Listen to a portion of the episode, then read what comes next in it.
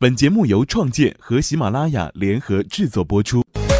创业百道助力人生起航。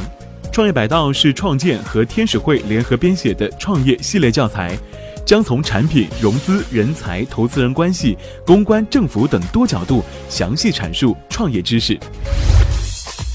创业百道今天带你了解如何应对投资人的不合理请求。第一种不合理请求是性交易。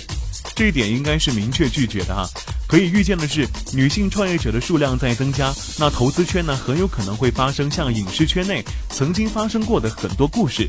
另外，此条呢并不仅针对于女性创业者，明确拒绝这四个字可能会令你感觉到很不切实际，但你要明白，创业本身就是成功率不是很高的事情。而潜规则呢，同属于高风险行为，两种高风险的叠加，一般是无法带给你很好的期望的。那第二点是私人帮助，要看两点：是否在合同规定的权利义务范围之内，是否对公司有害。那合同范围内的帮助呢，自然是要提供的；合同范围之外的，对公司无害的帮助也是可以酌情提供的。但是你要明白，这些是私人意义上的帮助，拿来增进感情尚可，那用来作为交易的筹码就不合适了。对公司有害的行为，常表现为挪用公司资源、参与公司竞业等等，这些是很容易分辨的。那第三点呢，是过度插手公司管理。投资人对公司有意见或者建议是很正常的，在大多数情况之下呢，你可以从他们的看法当中学到不少东西，而公司也会受益匪浅。但是呢，一些投资人的过度干涉可能会令你感觉到很不舒服，比如插手了太多的细节，或者发号施令，动摇了你的权威。那这个时候呢，你们需要进行充分的沟通，你最好直接向他说明你不希望他这样做。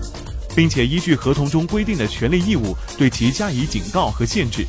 在讲道理无法解决的情况之下呢，很有可能是投资人开始不信任你，或者已经开始怀疑你的能力了。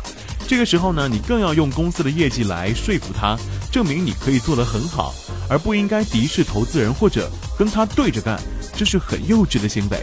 当然，有些时候呢，你与投资人已经是水火不容了，或者有证据证明投资人的存在对公司发展形成了极大的阻碍。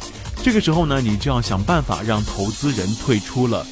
首先呢，你必须得要进行沟通，你需要与其他合伙人以及所有公司高层沟通这个问题。一方面告知他们你的看法，一方面征询他们的意见。如果多数人决定踢掉这个投资人呢，你就可以付诸行动了。然后你应该与投资人摊牌，并且考虑其股份问题，绝对不能够让他继续保有股份。这个时候呢，如果能够令创始人优先回购股份，是最好的选择。若沟通不顺利的话呢，可以考虑将来逐步稀释股权。索求过多信息这样的不合理需求也是很容易出现的。投资人要求合同规定之外的信息披露。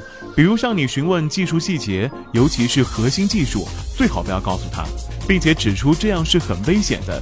比起警告他泄露后你要负责，压根儿对他保密才是最好的选择。因为你创业失败的损失，比投资人对你做一点赔偿的损失啊要大太多了，你赌不起。